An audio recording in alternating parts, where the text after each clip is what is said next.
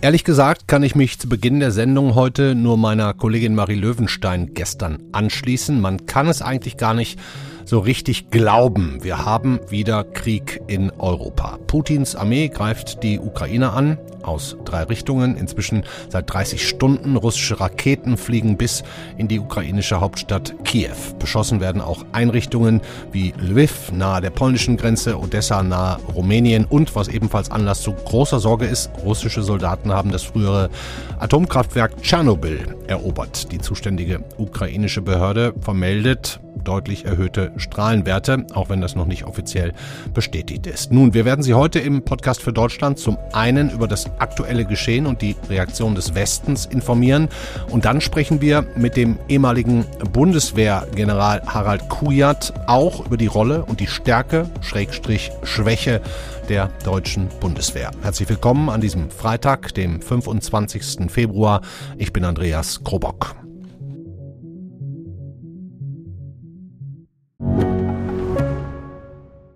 Ich bin Dr. Falk Stierkart und leite ein medizinisches Versorgungszentrum in Erlangen. Der Job als niedergelassener Arzt ist nicht unattraktiv, aber er scheitert oft schon an der Wurzel.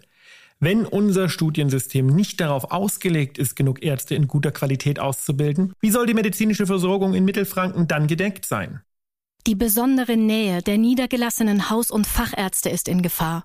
Was die Gesundheitspolitik jetzt dringend ändern muss, erfahren Sie auf rettetdiepraxen.de. How long do you think you can hold out? Forever. Dieses Video des US-Fernsehsenders CNN mit dem ehemaligen ukrainischen Präsidenten Petro Poroschenko zeigt eine Szene aus der Hauptstadt Kiew. Menschen stehen im Hintergrund Schlange, nicht für Essen, sondern für Waffen. Eine Kapitulation nach diesem Blitzangriff, der inzwischen seit 30 Stunden andauert, scheint also auf keinen Fall der Plan zu sein. Der Krieg geht weiter. Und Stand heute weiß wohl noch niemand, wie lange er dauern wird, wie viele Opfer es geben wird und wie weit sich die russische Aggression noch ausdehnt.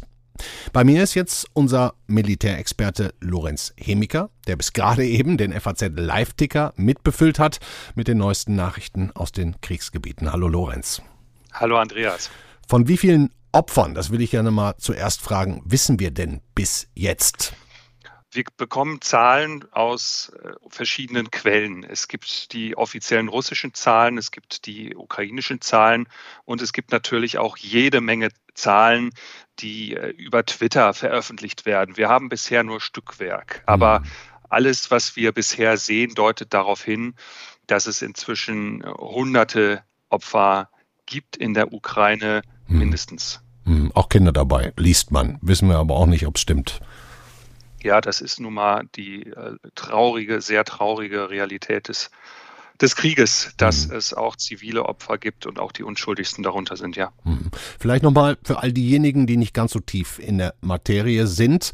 Ähm, für viele kam es ja auch überraschend. Warum eigentlich greift Putin die gesamte Ukraine an, auch Kiew und nicht nur die östlichen Teilrepubliken, um die es ja eigentlich in den letzten Monaten vor allem ging?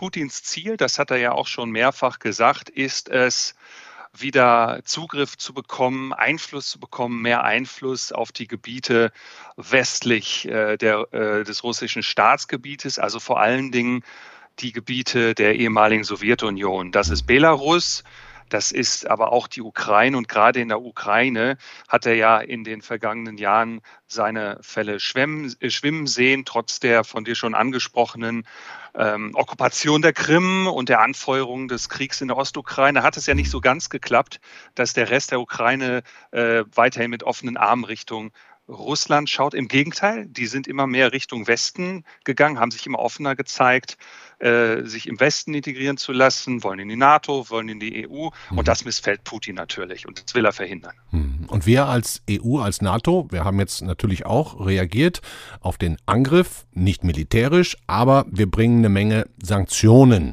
auf den Weg. Bevor wir darüber sprechen, ob die überhaupt wirken, vielleicht erstmal, welche sind überhaupt aktuell geplant? Das ist ein ganz breites Band von Sanktionen, die muss ich ehrlich gestehen, auch ich nicht in Gänze überblicke. Mhm. Aber äh, ich sag mal, die Diskussionen um die schärfsten Sachen drehen sich alle darum, dass Putin versucht wird, Geld zu entziehen. Es gibt ja dieses SWIFT-System, das, das wir alle von unseren Banküberweisungen kennen. Da gibt es ja diese Bankzahl, mhm. äh, die für den internationalen Zahlungsverkehr wichtig ist. Das ist aus äh, russischer Sicht die sogenannte nukleare Option. Wenn Russland da raus ist, wird es ganz schwer am internationalen Zahlungsverkehr äh, in dem Umfang, wie sie es brauchen, teilzunehmen. Ja, aber das Und, haben sie ja nicht äh, gemacht, ne? Also Deutschland unter anderem hat sich ja dagegen ausgesprochen bisher. Richtig, hm. richtig. Aber es ist nach wie vor noch als Eskalationsoption da. Hm. Äh, die Konten von Putin und seinem Außenminister Sergei Lavrov ähm, sollen eingefroren werden. Auch das ist ja ein Schritt, den Absolut. es lange nicht gegeben hat. Also daran sieht man schon an diesen beiden Beispielen, da werden ganz massive ähm, Optionen gewogen und zum Teil auch umgesetzt, die äh, wenn sie länger wirken, es dem Kreml wirklich schwer machen und Schmerzen erzeugen. Mhm, aber vielleicht jetzt nicht heute oder morgen schon. Ne? Also wir können ja auch gerade dieses SWIFT-Verfahren, das du angesprochen hast, ähm, wäre ja wahrscheinlich ein, ein wirklich hartes Signal. Ähm, Deutschland hat sich dagegen ausgesprochen und die Außenministerin Annalena Baerbock, das können wir mal eben einspielen, hat auch gerade nochmal erklärt, warum wenn eine Enkelin in Europa lebt, ihrer Großmutter Geld überweisen muss, auch wenn das jetzt klein klingt in diesem Angesicht, dass diese Überweisungen nicht mehr tätig sind. Aber diejenigen, die für das Blutvergießen verantwortlich sind, Wege und Mittel haben, natürlich ihre Finanzleistung trotzdem durchzuführen sollen also auch humanitäre Projekte nicht unterbrochen werden. Tja, Lorenz, wir mischen uns ja militärisch nicht ein, aber wir helfen der Ukraine ja trotzdem, auch Deutschland. Kannst du mal sagen, welche Hilfsprogramme da jetzt aktuell anlaufen? Naja, vor allen Dingen ist Deutschland in der Vergangenheit erstmal der größte Geldgeber der Ukraine gewesen. Und selbst wenn Deutschland selbst keine Waffen geliefert hat, dann äh, besteht äh, oder hat doch die Möglichkeit bestanden, mit dem Geld, was gekommen ist, äh, durchaus indirekt äh, Waffenkäufe zu finanzieren. Mhm. Ähm, ansonsten ist es natürlich so, alles, was die Ukraine jetzt leisten muss, sei es die Versorgung von, äh, von Bevölkerungsteilen, die auf der Flucht sind, mit Nahrung, sei es mit der Wiederherstellung von Infrastruktur, mit Feldküchen, was auch immer geplant wird, äh, wenn diese Hilfeleistung eintrifft, dann entlastet das die ukrainische Regierung an einer anderen Stelle, äh, wo sie dann wieder verstärkt tätig werden kann. Im Übrigen sind auch jetzt endlich diese 5000 Helme unterwegs, die Deutschland ja schon lange angekündigt hat. Mhm. Ähm, die werden, das ist aber leider auch bezeichnend, nicht in die Ukraine geliefert, sondern werden, also selbst diese 5000 Helme werden außerhalb der Ukraine übergeben, äh, um das Risiko für die deutsche Seite gering zu halten.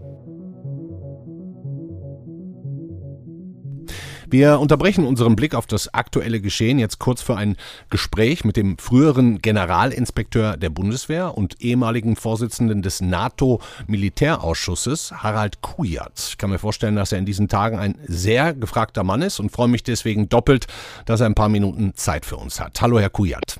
Ich grüße Sie, hallo. Ja, wir haben gerade schon gehört, die Ukraine wehrt sich, verteilt Waffen auch an Männer, die nie in der Armee waren, gibt Anleitungen zum Bau von Molotow-Cocktails. Aber ganz ehrlich, Herr Kujat, haben die auch nur den Hauch einer Chance gegen diese russische militärische Übermacht? Nein, das habe ich ja von Anfang an gesagt. Was wir hier erleben, das ist ein Krieg des 21. Jahrhunderts. Hm. Das ist nicht der Krieg des letzten Jahrhunderts.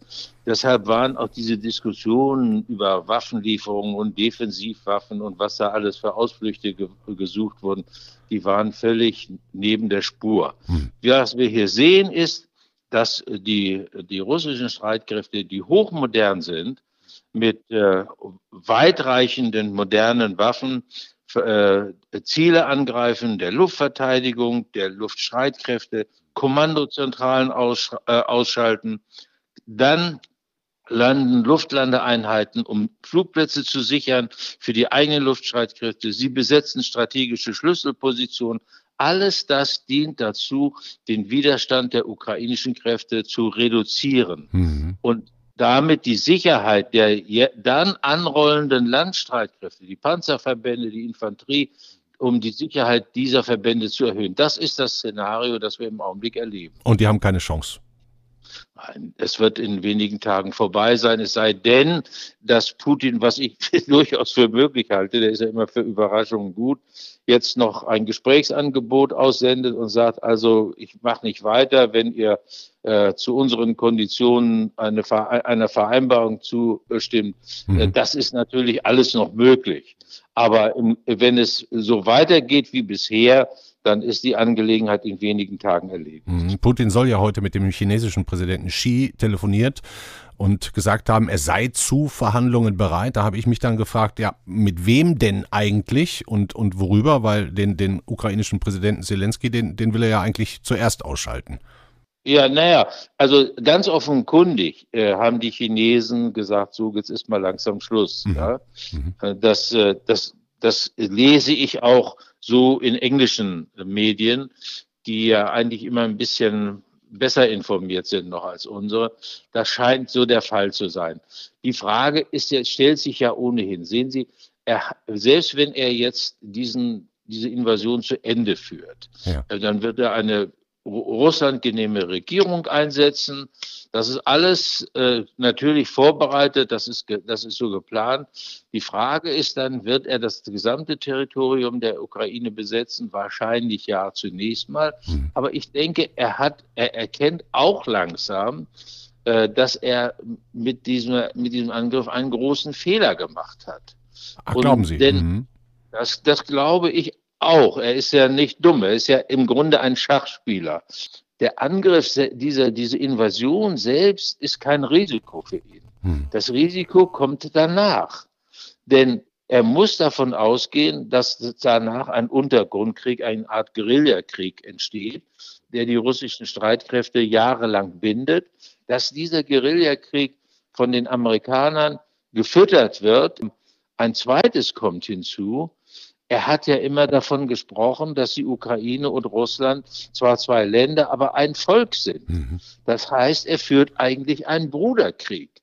Und das, auch das kommt innenpolitisch nicht gut an. Und wir sehen ja auch schon, die ersten Demonstrationen in Russland. Und ich gehe davon aus, je länger ein solcher Guerillakrieg dauern würde, umso intensiver würde der innerrussische Widerstand. Hm. Das heißt also, Sie sehen Einflussmöglichkeiten von Seiten Chinas, ne, weil diese, ja, diesen Wirtschaftsverband will Putin nicht eindeutig. verlieren. Sie sehen Einflussmöglichkeiten äh, aus der eigenen russischen Bevölkerung.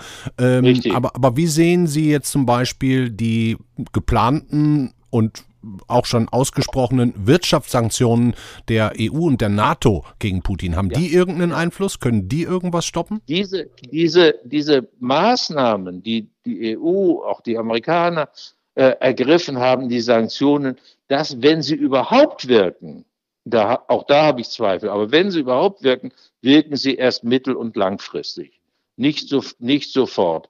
Das heißt, sie können im Grunde sein augenblickliches Kalkül nicht beeinflussen. Ja, sehen Sie denn die Gefahr, wo wir jetzt gerade auch über die baltischen Länder gesprochen haben, äh, nehmen wir mal auch als weiteres Beispiel Rumänien, NATO-Land, dass Putin seine Aggression in diese Länder jetzt auch ausdehnt oder ist das? Ist ja, das ist die, äh, die meine Frage, ist ja eine rhetorische Frage, die ich stelle. Wie will er das erreichen? Ich bin überzeugt, dass er das, dass er ein NATO-Land nicht angreifen wird, weil nicht, weil die NATO nun besonders stark ist und äh, in der Lage wäre, jeden Angriff abzuwehren. Das ist ja nicht der Fall. Mhm. Aber dahinter steht die Weltmacht USA. Und zwar nicht nur in Europa, sondern auch im Pazifik, im, äh, im, in Ostasien und überall da, wo auch russische Interessen sind. Das heißt, diese, dieses Risiko wird er nicht eingehen wollen. Mhm. Was aber durchaus möglich ist, wenn er tatsächlich die Ukraine ganz besetzt, dann stehen sich sozusagen russische und NATO-Soldaten Auge Nase. Auge. Ja. ja, genau. Mhm. Das ist der Punkt. Und ich habe immer die Sorge, und das habe ich so oft in der Vergangenheit schon erlebt, dass es dann zu einem technischen Problem kommt, auch zu einem menschlichen Versagen, zu einer Fehleinschätzung der Lage. Und wenn dann nicht ganz schnell gehandelt wird und von beiden Seiten mit der Bereitschaft, auch wirklich dieses, diese dieses Feuer, das da entstanden ist, sofort auszutreten, ja. dann entsteht ein Flächenbrand, dann entsteht eine Entwicklung, die man nicht mehr umkehren kann. Das ist ein großes Risiko. Also ist die, sozusagen die Situation, wenn NATO und russische Armee sich direkt gegenüberstehen, dass dann Scharmützel für Auseinandersetzungen sorgen könnten, die dann, um jetzt mal nicht den Teufel an die Wand zu malen, aber ich muss Ihnen die Frage einfach mal stellen, auch die Gefahr eines Weltkriegs in sich äh, äh birgen. Wenn es zu einem Zusammenstoß zwischen der NATO und Russland käme, dann wäre das in der Tat ein Weltkrieg, der nächste Weltkrieg. Und Sie, Sie können mit hundertprozentiger Sicherheit davon ausgehen, dass die Zerstörung, die ein solcher Krieg hinterlassen würde, wesentlich umfangreicher, wesentlich größer wären als alles, was wir 1945 erlebt haben. Der letzte Punkt, über den ich gerne noch mit Ihnen sprechen würde, Sie werden es sich denken, ich erspare es nicht. Es wird ja auch aus allen Ecken gerade das Lamentieren über die ja, Wehrhaftigkeit, Verteidigungsfähigkeit, Schlagkraft, ja. Sie lachen schon, der Bundeswehr ja. immer lauter, ja. nachdem da ja jetzt jahrelang gespart wurde. Wären wir denn überhaupt in irgendeiner Form verteidigungsfähig, Herr Kujat? Nein, hm. nein. Hm. Also das muss man ganz klar sagen. Aber ich muss das, glaube ich, auch erklären. Ich, ich, ich lamentiere ja seit über zehn Jahren in Artikeln, in Interviews und so weiter. Aber äh, es muss erst, wissen Sie, die, die, die Konfrontation mit der Realität bringt Politiker dazu, nachzudenken. Äh, nicht, sagen wir mal, das, die, die, äh, sagen wir, ein, ein intellektueller Anspruch, ja. Die Realität ist es. Ich kann Ihnen sagen, nur zwei Beispiele, die das illustrieren. Wenn Sie Landes- und Bündnisverteidigung machen, dann müssen die Heeresverbände beispielsweise auch geschützt werden durch an, vor Angriffen durch die gegnerische Luftwaffe. Deshalb hatten wir immer die Heeresflugabwehr. Die ist vollkommen verschwunden. Wir hatten zwei Marinegeschwader, die äh, also ideal geradezu waren für die äh, Bündnisverteidigung, die es auch sonst nirgendwo in der NATO gab. Hm. Die sind aufgelöst worden. Ja, ich, mhm. ich will, sag das, ich könnte Ihnen zig Beispiele dafür nennen, aber nur diese zwei Beispiele, die aber, zeigen. Aber, aber, was will man denn jetzt machen, Herr Kujat? Mit der Gorch Fock ja. oder, oder Neiße-Linie lang segeln oder was ja, passiert? Ja, das war, war ja wahrscheinlich, schickt man dann unsere wenigen Kampfschwimmer, die wir noch haben, gegen die russischen Landungsverbände. Nein, was nicht geht, ich, es ist ja dann ab 2014, da hat man gemerkt, als die Krim-Annexion war, na ganz so ist die Welt ja nicht, ja. Mhm. Das bedeutet, es geht nicht mehr mit dieser Flickschusterei, hier mal was machen und da mal was machen, sondern es muss tatsächlich eine grundlegende Reform gemacht werden, die die Bundeswehr wieder auf das vorbereitet, was ihre verfassungsmäßige Aufgabe ist, nämlich den Schutz unseres Landes und unserer Bevölkerung und die Verteidigung gemeinsam mit unseren Verbündeten. Mhm. Das ist die Aufgabe, die uns jetzt gestellt ist. Tja, ja, Kujat, da bin ich mal gespannt, wie, wie, wie schnell und ob das überhaupt passiert. Immerhin gibt es ja so ein paar Signale. Da sagt zum Beispiel ein Finanzminister Christian Lindner, er wird Geld dafür bereitstellen. Aber was den aktuellen Konflikt angeht, hilft uns das wahrscheinlich auch nicht mehr. Ich bedanke mich bei Ihnen sehr herzlich für die ausführlichen Erklärungen. Ich bin ein bisschen schlauer als vorher. Dankeschön, Harald Kujat. Ich danke Ihnen auch. Alles Gute. Das war der ehemalige Generalinspekteur der Bundeswehr und Vorsitzende des NATO-Militärausschusses Harald Kujat. Er sagt, der Krieg sei in wenigen Tagen, in einer Woche vorbei, weil Russland so überlegen sei. Lorenz, du bist ja auch Militärexperte. Wie schätzt du diese Worte ein? Wie schätzt du die Situation ein? Wenn ich auf die bloßen Zahlen schauen würde, gäbe ich Herrn Kujat recht. Was jetzt in den ersten beiden Tagen gelaufen ist in der Ukraine, lässt mich daran zweifeln, von der militärischen Seite her. Die russische Seite hat doch erhebliche Verluste erlitten, also jetzt nicht in einem Ausmaß, was sie, äh, was sie nicht kompensieren kann. Die, die äh, russische Armee zählt ja zu den größten der Welt, äh, aber. Was ist da bisher passiert? Ist ein Flugzeug abgeschossen worden von den Russen? Was ja, wir? also wir, wir, genau, wir haben, wir haben ja keine genauen Zahlen, aber anhand dessen, was, was äh, über die sozialen Medien und halt auch von der ukrainischen Seite kommt, auch, ähm, kann man schon sehen, äh, dass, dass da auf jeden Fall mehrere, also man sieht Fotos von zerstörten Raketenwerfern, die eindeutig russisch sind. Mhm. Äh, es gibt immer Videos von, von Kampfflugzeugen, die äh, zumindest getroffen sind. Und ähm, ja, also äh, und, und damit verbunden ist auf jeden Fall auch äh, zu sehen, dass da Leichname russischer Soldaten äh, mit dabei sind im einen oder anderen Fall. Und wir sehen es halt auch an der, an der Bewegungsgeschwindigkeit der russischen Streitkräfte. Mhm. Das sagen auch Militäranalysten westliche, die haben offenkundig nicht die Ziele am ersten Tag erreicht, die sie erreichen wollten. Und ähm, also grundsätzlich kann man einfach sagen, der ähm, der Krieg, also wenn ein Krieg einmal begonnen hat, ist der äh, Vorgang und die Geschwindigkeit völlig unvorhersehbar. Deshalb würde ich mir da kein Urteil anmaßen. Nun haben ja russische Soldaten auch Tschernobyl erobert, ne, das äh, Atomkraftwerk, die Nuklearkatastrophe 1986, wir erinnern uns. Und da hieß es dann jetzt auch von ukrainischen ähm, Sicherheitsleuten, die radioaktive Strahlung sei auch schon deutlich gestiegen. Was, was wissen wir darüber? Dafür haben wir jetzt keine Bestätigung gefunden. Das wurde auch von russischer Seite verneint. Fakt ist, dass die russischen Streitkräfte diese ähm, Ruine übernommen haben, gesichert haben. Aber von, von Kämpfen oder einer Beschädigung der Hülle ist, äh, ist uns äh, nichts bekannt, gibt es keine äh, verifizierten Informationen. Äh, Im Übrigen ist dieses Kernkraftwerk für die Russen ja auch operativ äh, völlig bedeutungslos. Äh, was, was jetzt äh, die dort verfügbaren Reste angeht. Also die, äh, ohne jetzt zu wissen, was genau da noch vorhanden ist, die Russen haben genug Atombomben und Brennstäbe. Dafür bräuchten die Tschernobyl selbst dann nicht, wenn es da noch irgendwelche Reste gibt. Mhm. Nun wird natürlich auch hinter den Kulissen weiter verhandelt. Äh, äh, Scholz trifft sich heute mit, mit, den, mit den Länderministern. Da soll es keine Beschlüsse geben, aber man spricht miteinander. In der EU wird weiter miteinander gesprochen. Bei der NATO wird weiter miteinander gesprochen. Putin soll mit dem chinesischen äh, äh Präsidenten Xi gesprochen haben. Was erwartest du auf, auf diplomatischer Ebene in den nächsten Tagen? Interessant war heute zu verfolgen, dass Putin sich offen gezeigt hat für ein Gespräch mit dem ukrainischen Präsidenten Volodymyr Zelensky. Mhm. Dieses Gespräch könnte in Minsk stattfinden. Mhm. Jetzt weiß ich auch nicht, ob das nur eine Finte ist. Angeblich versteckt er sich ja gerade, ne? Hört man.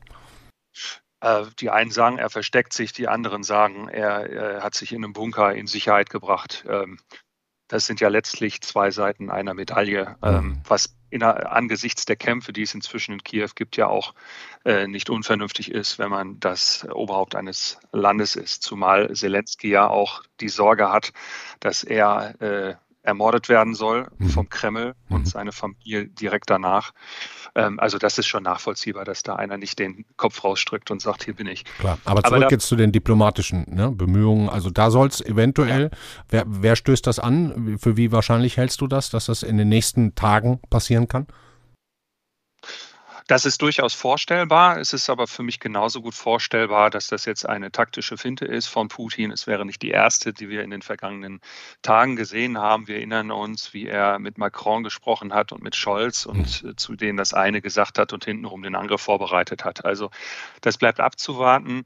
Ähm, ich habe so ein bisschen die Hoffnung, ist aber meine persönliche Sicht, dass, dass er durchaus für, für Gespräche ähm, offen bleibt, wenn er sieht, dass er das erreicht, was er will, dass der Westen nicht mehr den Einfluss hat, den er, den er bisher in der Ukraine hat. Aber es kann auch völlig anders kommen und er unbeirrt seinen Plan, die Ukraine zu besetzen, fortführte. Hm. Wir als FAZ haben ja auch ein dichtes Korrespondentennetz. Aktuell sind für uns in und rund um die Krisenregion viele Kollegen unterwegs. Gerhard Gnauk zum Beispiel, den Sie gestern bei uns im Podcast gehört haben, der ist heute gar nicht erreichbar, verlässt gerade Kiew an der polnischen polnisch-ukrainischen Grenze ist äh, dagegen zum Beispiel Alexander Haneke eingetroffen und der beobachtet ganz aktuell die, die Fluchtbewegung vieler Ukrainer in Richtung Polen. es ist so, dass hier jetzt langsam immer mehr Leute tatsächlich über den Fußgängerübergang kommen, ähm, was, was, äh, was äh, auf der anderen Seite stehen wahnsinnig viele Menschen, das ist alles zugeparkt und ein totales Verkehrschaos, weil, weil Leute aus ganz Europa ankommen, um ihre Familien abzuholen.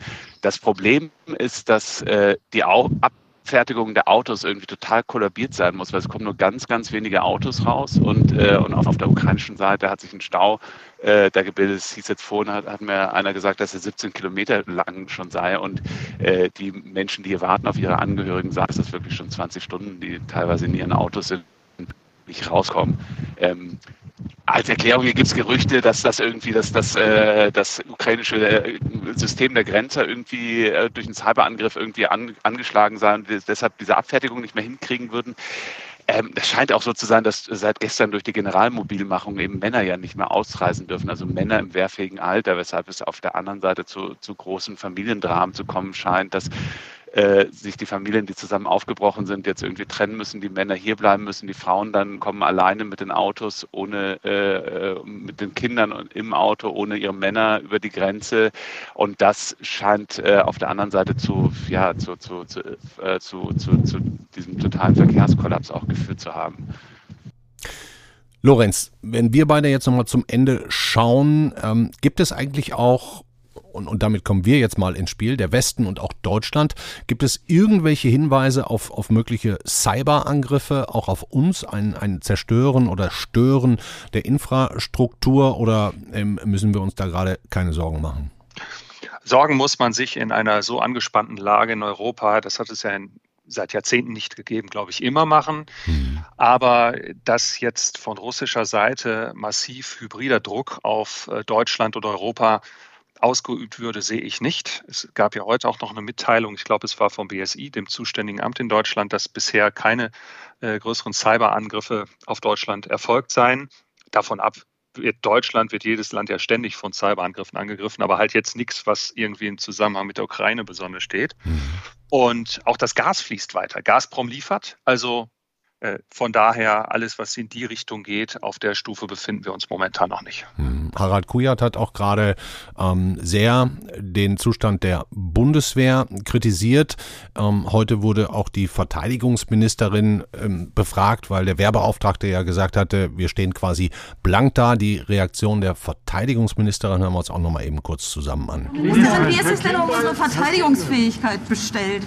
Unsere Alliierten können sich zu 100 Prozent auf Deutschland verlassen. Wir sind ein verlässlicher Partner und wir sind auch in der Lage, diesen Worten Taten folgen zu lassen. Das haben wir schon gemacht in Bezug auf die Verstärkung in Litauen, in Bezug auf Air Policing und es wird weiteres folgen. Wir sind dabei, alles äh, vorzubereiten. Deswegen ein klares Bekenntnis. Alliierte können sich auf uns verlassen. Da sind wir entsprechend aufgestellt. Das ist überhaupt nicht in Frage zu stellen. Und ich kann nur jedem raten, der Verantwortung trägt, alle Kraft momentan darauf zu verwenden, diese Herausforderungen zu erfüllen. Das ist das Gebot der Stunde.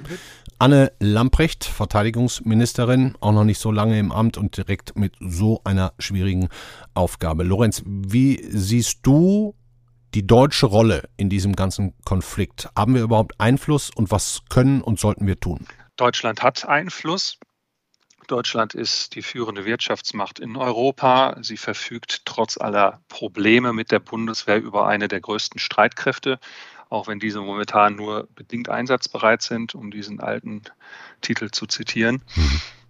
Es wird daran etwas getan. Es wurde seit 2014 massiv Geld in die Bundeswehr gesteckt.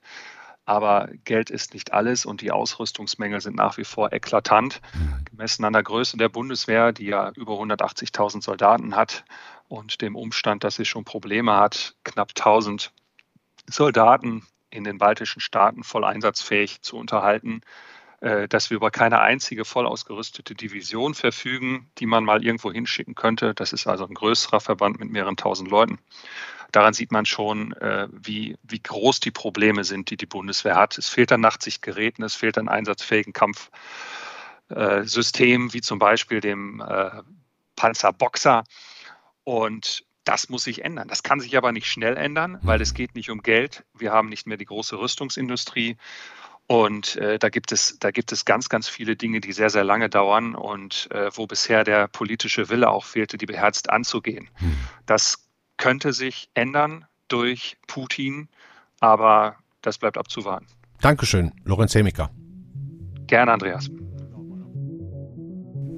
Das war der FAZ-Podcast für Deutschland an diesem Freitag, den 25. Februar. Es herrscht Krieg in Europa. Alles dazu verfolgen Sie natürlich bei uns auf Faznet in unseren Apps oder eben auch in der Zeitung. Ich wünsche Ihnen einen friedlichen und gesunden Abend. Wir sind am Montag um 17 Uhr wieder für Sie da. Bis dahin, schönes Wochenende, wenn man das in diesen Zeiten überhaupt wünschen kann. Ja, aber doch, ich tu's. Machen Sie es gut. Ciao.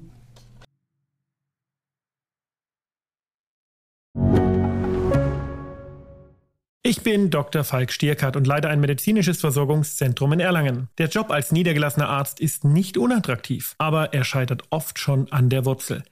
Wenn unser Studiensystem nicht darauf ausgelegt ist, genug Ärzte in guter Qualität auszubilden, wie soll die medizinische Versorgung in Mittelfranken dann gedeckt sein? Die besondere Nähe der niedergelassenen Haus- und Fachärzte ist in Gefahr.